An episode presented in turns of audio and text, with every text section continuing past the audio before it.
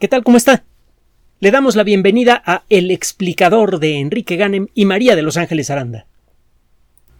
Uno de los temas que frecuentemente salen a la superficie cuando se habla de antropología, otra de las muchas disciplinas que integran al mundo de la ciencia y una de las más cruciales para nuestra supervivencia, es el de hasta dónde se deben conservar las culturas populares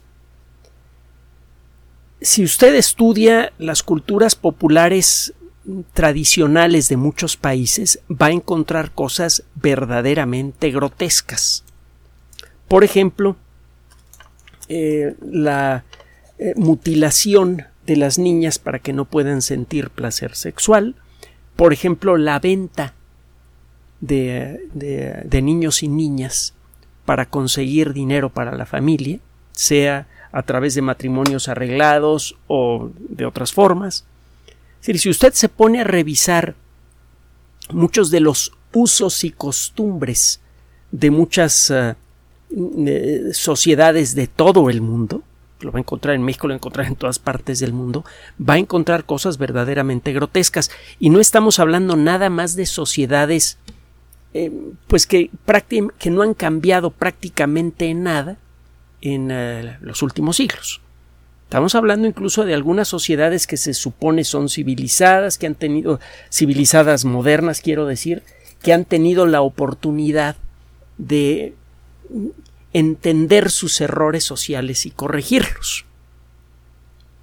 Es claro frecuentemente que, eh, esto no es cierto, ¿no? Eh, una de las muchas formas, quizá una de las formas más directas de medir el grado de avance, de progreso cultural de una colectividad es en el trato que se le da a las mujeres y en el trato que se le da a los grupos, eh, llamémosle marginales.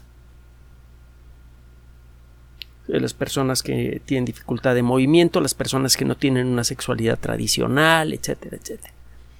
Las eh, sociedades que tienden a excluir a las mujeres, por ejemplo, de su, de, su vida social activa, las que las condenan al, bueno, al, al, lugar que todos conocemos, a la cocina y a, tener hijos, y el único derecho que tienen es cerrar la boca y seguir las, las indicaciones que se les hace. Esas sociedades generalmente son las más atrasadas en muchos sentidos, incluso en el nivel tecnológico. Y tiene mucho sentido a final de cuentas el, desarrollo intelectual es el resultado de la suma del trabajo de todos los cerebros posibles que se puedan involucrar en la investigación científica y en el desarrollo tecnológico. Si usted le niega el acceso a las mujeres, le está negando el acceso a la mitad de la sociedad humana, a este proceso que es, a final de cuentas, el que enriquece a la sociedad.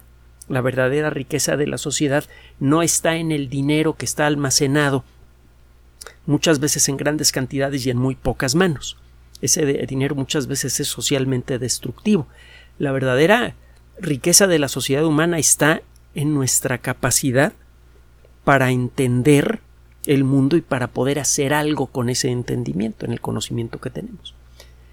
Bueno, el caso es que eh, cuando se habla de, ah, la preservación cultural, de, los usos y costumbres y toda esta bola de cosas, normalmente no se tiene en consideración esto que le estoy comentando, que muchas veces esos usos y costumbres son repugnantes, que son abiertamente eh, eh, agresivos contra las más mínimas reglas de la decencia como la entendemos en el mundo moderno, y que son un lastre social, que generan eh, eh, perspectivas y condiciones que arrastran hacia atrás a una sociedad. Habiendo dicho esto, hay que reconocer también que entre esos usos y costumbres que a veces son muy primitivos y, verdaderamente eh, repugnantes, hay otros que son muy diferentes, que se pueden perder en la selva, que se pueden que podemos perder de vista a la hora de estudiar el funcionamiento de una sociedad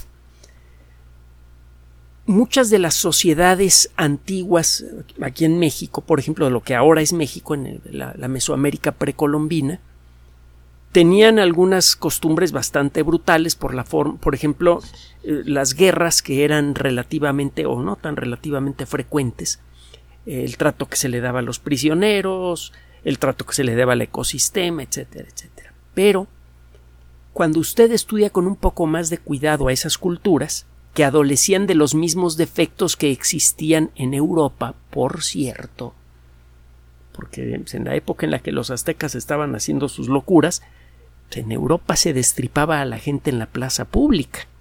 las ejecuciones públicas eran comunes y eran verdaderamente bestiales. Y bueno, hay tantas otras, eh, las expulsiones en masa por cuestiones religiosas, eh, eh, la, lista de lindezas sociales que, que, había en Europa era también muy, muy grande.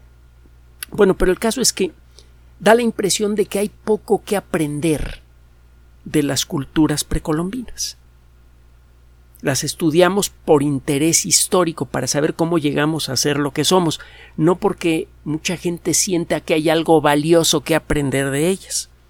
Hace no mucho tiempo le presentamos el caso de un estudio realizado en Monte Albán que sugiere que en Monte Albán se desarrolló por mucho tiempo una colectividad muy dinámica y muy lo que ahora llamaríamos democrática que ofrecía oportunidades razonables para todo aquel que quisiera trabajar.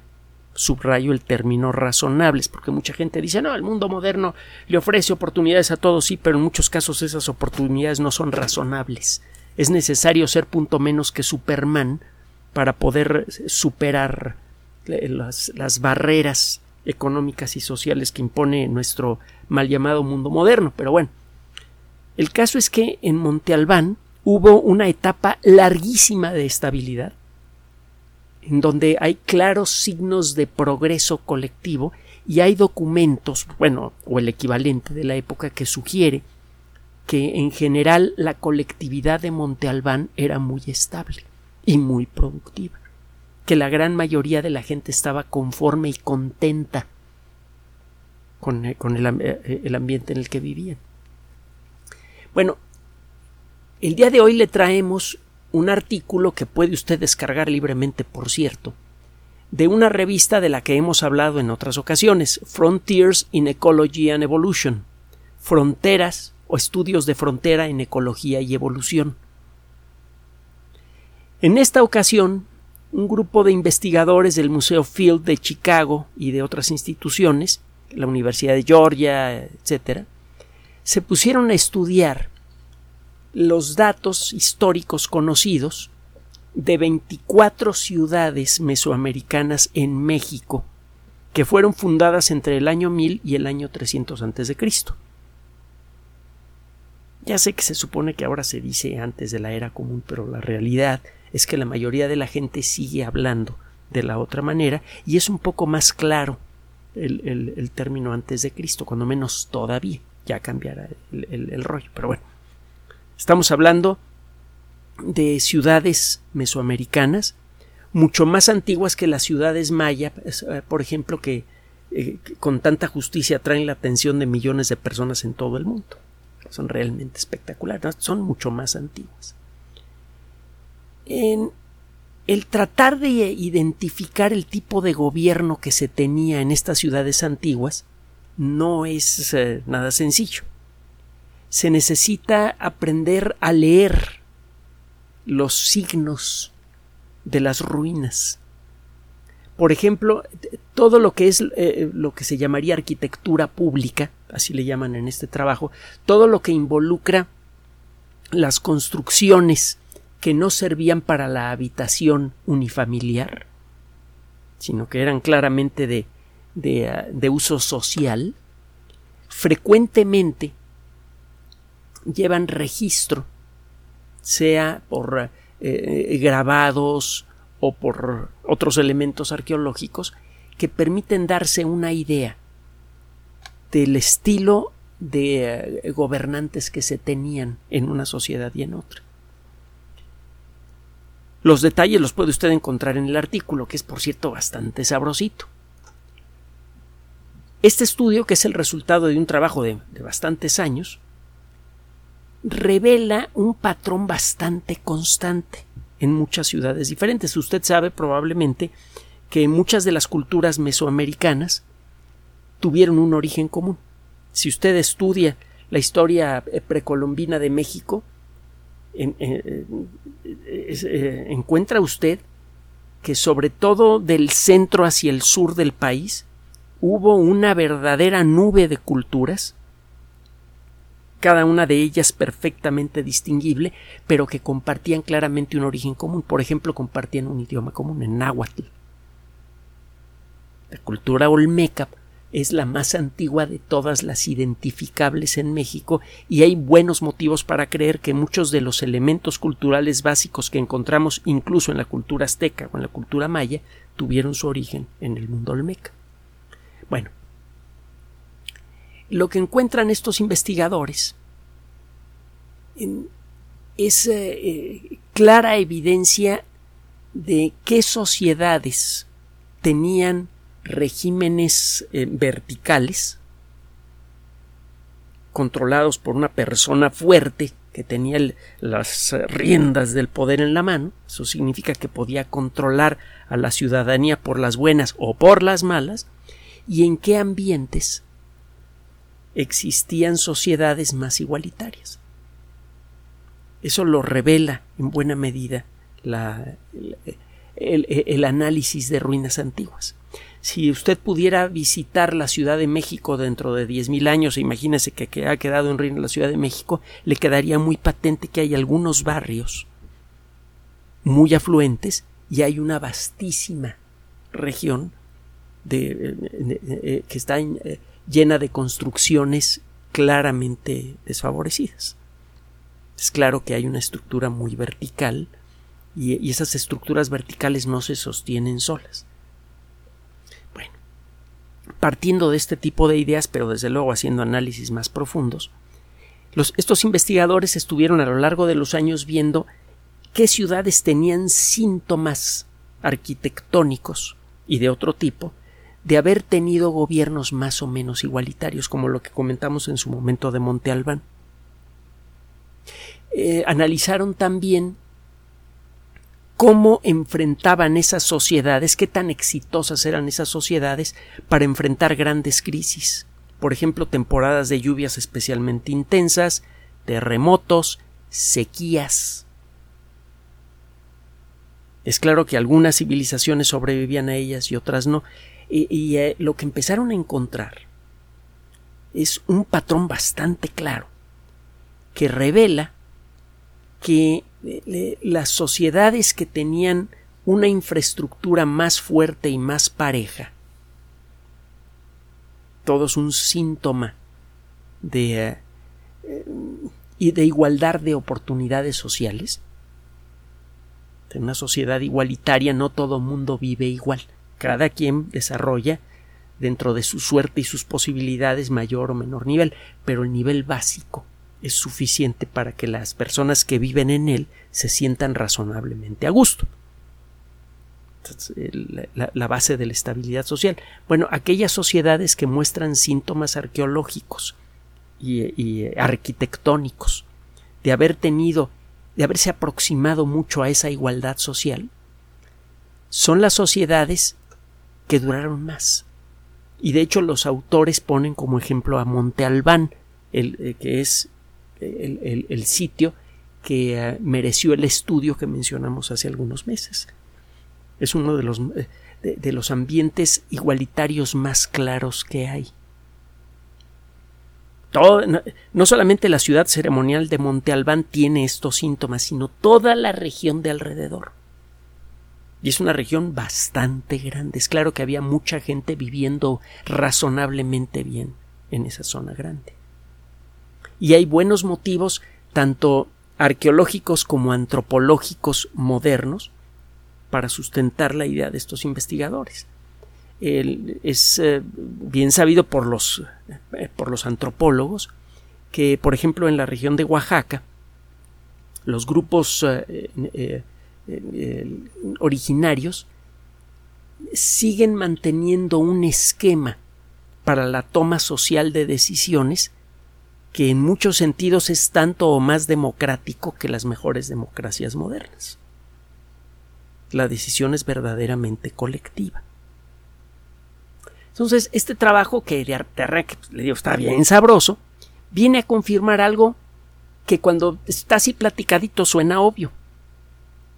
Las sociedades que más progresan y que tienen mejores oportunidades de enfrentar a los retos que nos impone la vida, como puede ser un desastre natural, etcétera, etcétera, son aquellas sociedades que tienen una base social más estable. ¿Cuál es, ¿Qué significa una base social más estable? Que la mayor parte de la gente se sienta conforme y tranquila con el nivel de vida que tiene. Cuando eso no pasa, nada más mire a su alrededor. El crimen organizado en todo el mundo está completamente desatado y esto se desarrolló en paralelo con el famoso neoliberalismo que hizo que eh, desde principios de este siglo, finales del siglo pasado, se empezara a generar una eh, concentración de riqueza verdaderamente enloquecedora, brutal, obscena. Los números no se los tengo que repetir, usted los puede encontrar por todos lados en el Internet. Una fracción chiquitita de la humanidad tiene bastante más del 70 o el 80% del Producto Interno Bruto del mundo, el dinero que hay circulando por el mundo. Si una cosa lleva a la otra. Un desequilibrio económico lleva un desequilibrio social. Suena razonable, pero una cosa es que suene razonable y otra cosa es encontrar evidencia que soporte esta idea. Ahora, este trabajo estaría, está sabroso, pero está incompleto si no encuentra uno elementos para, para usarlos en el mundo moderno. En una novela que hemos mencionado en otras ocasiones de Arthur C. Clarke, autor de 2001 Odisea del Espacio, la novela se llama Tierra Imperial. Se habla de que en, el futuro, en el siglo veintitantos, eh, ya no se, elige para eh, la presidencia de los Estados Unidos en esa novela a las personas que se ponen como candidatos. Dice Clark ahí, el poder es una de, esas pocas cosas que no se le deben dar a las personas que lo desean. Si una persona desea salud, salud. Si una persona desea tranquilidad, tranquilidad. Si una persona desea poder, no. Así de principio. Eso es lo que dice Clark. Bueno, eh, la idea de que en una sociedad democrática el proceso mismo se pueda pervertir como consecuencia de los engaños y maniobras de una persona o un grupo eh, de, gran ambición, la hemos visto repetida muchas veces a lo largo de la historia de, la humanidad, sobre todo en el siglo XX, con consecuencias desastrosas, en todos los países. Simplemente he hecho un vistazo de lo que ha pasado en México en casi un siglo. Bueno, tiene eh, tiempo que se busca la manera de resolver este acertijo. ¿Cómo conseguir que los puestos públicos sean eh, ostentados por las personas ideales? Y si no las ideales, cuando menos, ¿cómo reducir al mínimo la probabilidad de que un puesto público importante, que involucra mucho poder y mucha responsabilidad, caiga en manos de una persona con talento y sin escrúpulos. Resulta, ahora que estamos hablando del estudio de, de, estudios antropológicos, que los griegos enfrentaron esa situación en la antigua Atenas, la cuna de la primera democracia, que difícilmente merecía ese nombre. Las únicas personas que participaban en las decisiones de la colectividad eran los helenos libres, que eran menos del 10% de la población, los demás eran esclavos o mujeres. Para el caso era lo mismo en aquella época y todavía en la época actual en muchos lugares. Pero bueno, el caso es que eh, en, la antigua Atenas, en, eh, existían varios elementos interesantes que podríamos tratar de retomar, pero con la ayuda de tecnología moderna. Por ejemplo,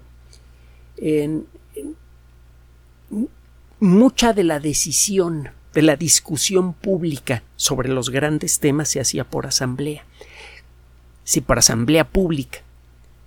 Esto, por cierto, está empezando a repetirse en el 2019 y en el 2020. Hubo asambleas públicas importantes, grandes, apoyadas por el Internet, en, Francia y en el Reino Unido. respectivamente.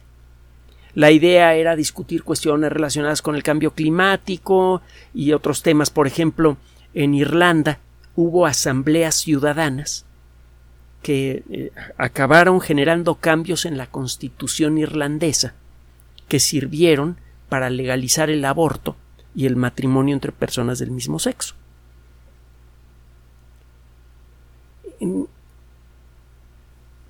El eh, asunto es que todos estos grandes movimientos sociales generalmente eh, tienen a un representante. El escuchar a 20.000 personas o 200.000 o, o 20 millones de personas hablar al mismo tiempo pues, resulta imposible.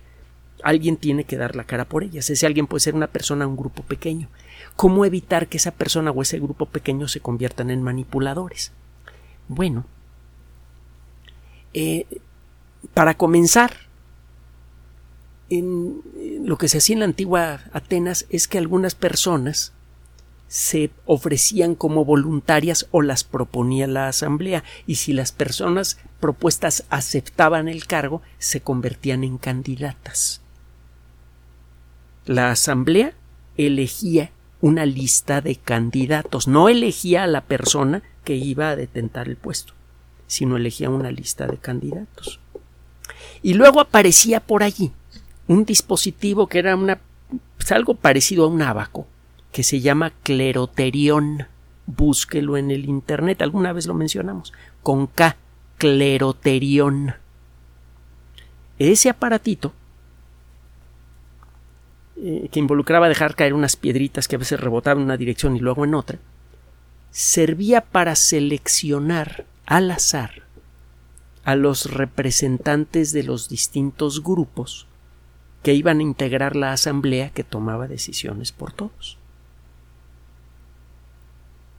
De arranque, la colectividad proponía una lista de candidatos. Y cada colectividad proponía sus candidatos. Y esos candidatos no eran seleccionados por voto público, el voto público estaba antes en la elección de los precandidatos, pero el voto final era aleatorio y se utilizaba cleroterión. Existe una propuesta muy interesante eh, realizada por expertos en computación de la Universidad de Harvard, de la Universidad de Carnegie Mellon y otras instituciones, que fue publicado en la revista Nature el 4 en agosto de 2021. Nos teníamos guardada la notita por eso. Resulta que el desarrollar un sistema de cómputo con inteligencia artificial de código abierto y de entrenamiento abierto. Recuerde que los sistemas de inteligencia artificial deben ser entrenados para que desarrollen su, entre comillas, talento para tomar decisiones. Esos procesos se pueden hacer perfectamente públicos gracias al Internet y a los sistemas de código abierto. Y aquí interrumpo para decir viva Linux es el sistema operativo que estoy usando en esta máquina. el caso es que eh, la presentación que hacen estos investigadores en Nature, este, no es cualquier revista científica, sugiere que un sistema así podría revivir muchas de las virtudes del antiguo sistema ateniense del cleroterión, que funcionó muy bien un tiempo. Uno de los motivos por los que dejó de funcionar es que esa sociedad de democrática tenía lo que yo de Superman. Pues 10% de la población eh, podía participar en este rollo y los demás se quedaban de lado.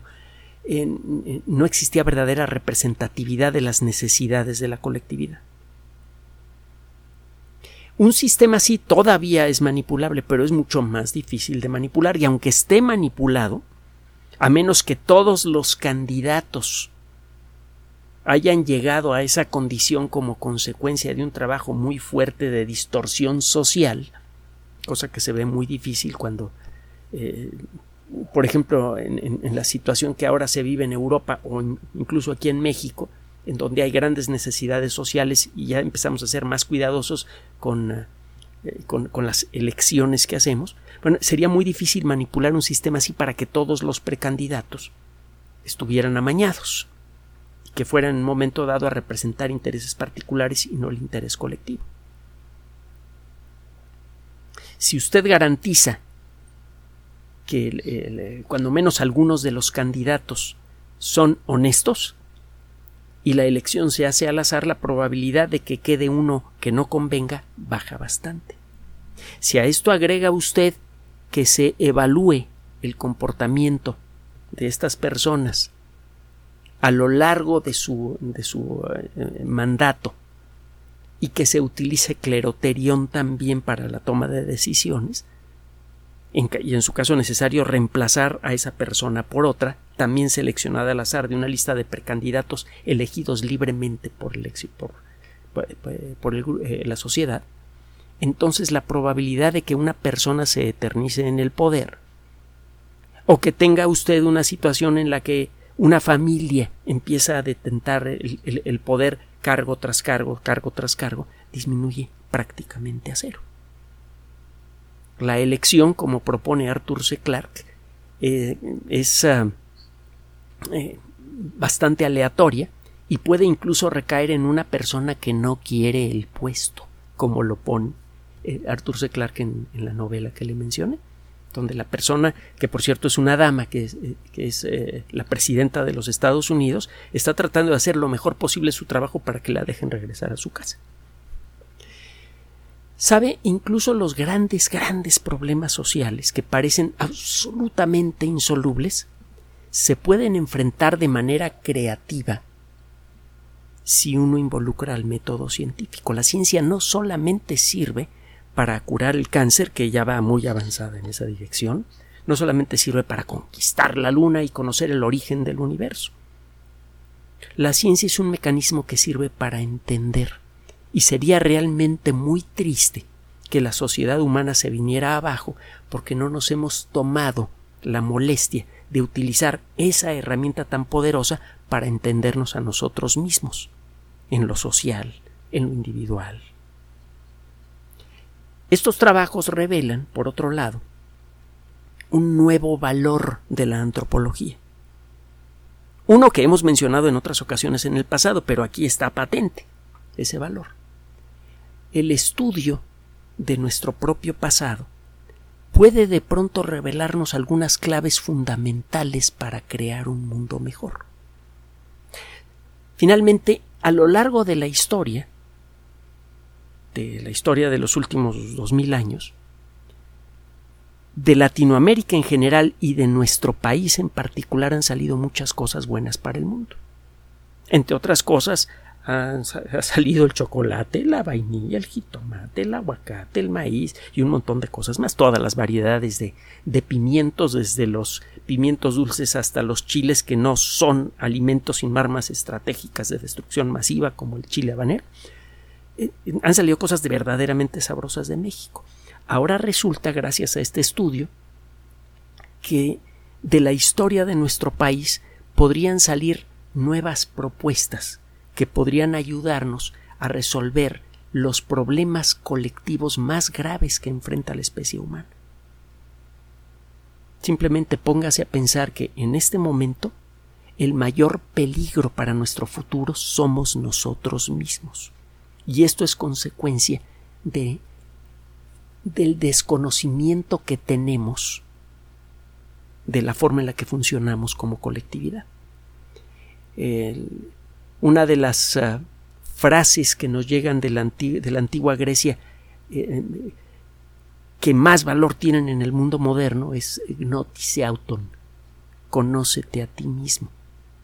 De eso se trata este, de eso se tratan estos trabajos, de conocernos a nosotros mismos como colectivo, de entender cuáles son los mecanismos con los que funciona la sociedad humana para poder intervenir en ellos y al hacerlo crear un mundo mejor para todos.